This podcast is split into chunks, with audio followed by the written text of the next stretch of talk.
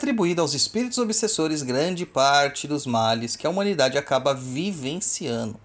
Porém, essa dependência não é apenas de via única.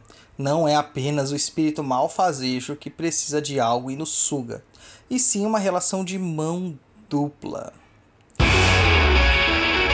Você está ouvindo. Pense, Pense Macumba. Macumba. Olá, seja bem-vindo ao Pense Macumba. Eu sou Douglas Rainho, dirigente da tenda espírita de Umbanda Chão de Jorge e do Templo de Quimbanda Cova de Tiriri. Esse programa foi pensado em no meio de uma estrada Campos de Ogum, enquanto eu estava dirigindo, percebendo que hoje quase ninguém tem tempo de ler textos. Decidi então trazer alguns assuntos já tratados por escrito em nosso blog perdido.co para o formato áudio. E se você quiser conhecer mais do nosso trabalho, nos siga em www.perdido.co ou no instagram.com.br douglasrainho7. Além disso, temos o TikTok e o Instagram do Papo da Encruza, o melhor e maior podcast de macumbaria do mundo! e do plano espiritual também. E neste programa vamos falar sobre obsessão e suas relações interdependentes. Vamos lá?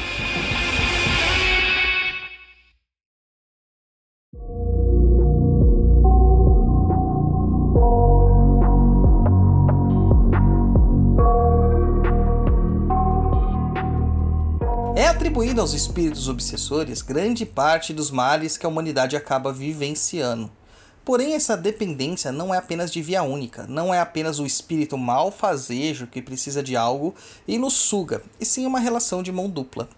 Para uma obsessão se instalar, é necessário um ambiente propício, ou seja, uma mente em desequilíbrio, afetada por vaidade, orgulho, arrogância, prepotência, entre outras paixões inferiores.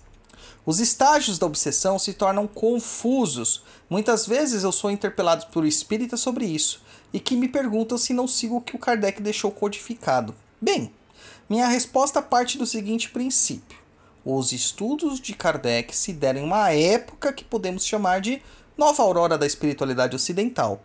Porém, não quer dizer que eles ficaram engessados e congelados no tempo, impedidos de evoluírem ou de se alterar conforme o passar dos anos, e também a experiência dos espíritos das trevas. Precisamos entender a natureza do espírito obsessor, que muitas vezes são subestimados por nós. Existem diversas categorias de espíritos, tanto os bons espíritos ou elevados, quanto os maus espíritos e trevosos, mas isso não se relaciona só com o aspecto intelectual que esse espírito tem, do ser humano, do espírito encarnado ou desencarnado. Lembremos de uma citação: assim na terra como no céu que a gente ouve no Pai Nosso cristão. Ou o que está acima é como o que está abaixo, e o que está abaixo é como o que está acima, como diz a lei hermética. Então, o que existe aqui também existe lá. E não vemos tantos criminosos inteligentes aqui na Terra? Ou as pessoas que julgamos do mal estarem se adaptando e se aprimorando?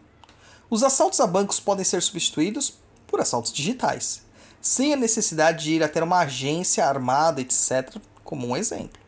Agora vamos pensar: por que lá do outro lado, destituído da matéria, seria diferente? Não é. Tudo evolui e não podemos mais ser inconsequentes em acreditar que os espíritos trevosos são seres incapacitados em seus sofrimentos. Claro que existem os espíritos dementados, os em desequilíbrio e outras classes menos preocupantes, mas os mentores, os cabeças do negócio, os espíritos espertos e inteligentes, esses não, esses estão sempre se aprimorando. Raramente eles colocam a cabeça para fora de seus esconderijos, enviando sempre os seus asseclas para fazerem os seus trabalhos.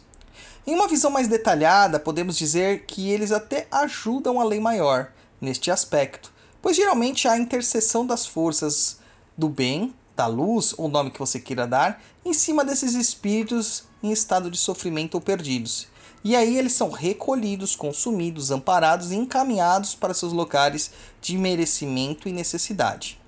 Mas a intenção original de quem os enviou não era essa. A obsessão ou as obsessões não existem só para que o espírito venha a acertar contas do passado ou pelo ódio por si só de um indivíduo.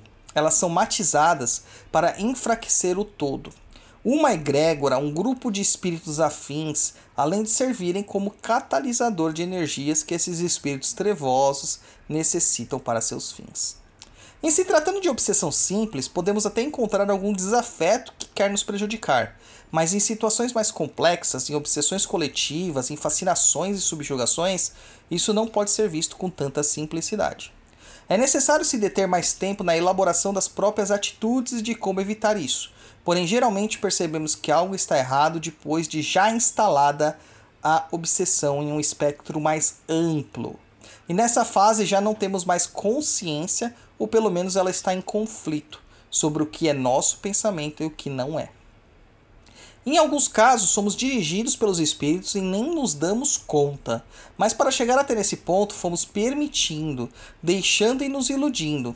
No começo da obsessão, até temos aquela sensação de que há algo errado, mas devido à nossa vontade e necessidade de ter as preces atendidas, ou da urgência em adquirir poderes extraterrenos, vamos permitindo ser amparados por essas forças ocultas sem fazer o exercício do discernimento.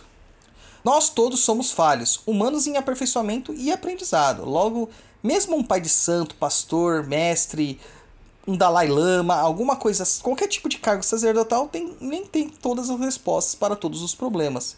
E eles mesmos não são infalíveis. Mesmo os nossos guias e mentores ainda estão em evolução, em progresso. Claro que muito mais adiantada que a nossa e podem cometer alguns equívocos. Então, antes de culpar o terceiro pelo que está te acontecendo, faça uma verificação do seu eu para achar o real culpado. Se estiver sendo vítima de obsessão em qualquer espectro dessa, faça uma ponderação sobre como você permitiu que isto ocorresse. Mas caso você esteja mergulhado no turbilhão da ilusão e esteja ouvindo isto, saiba que de alguma forma você deve aceitar o amparo de um amigo, mas sempre guiado pelo seu discernimento e o exame da sua própria consciência.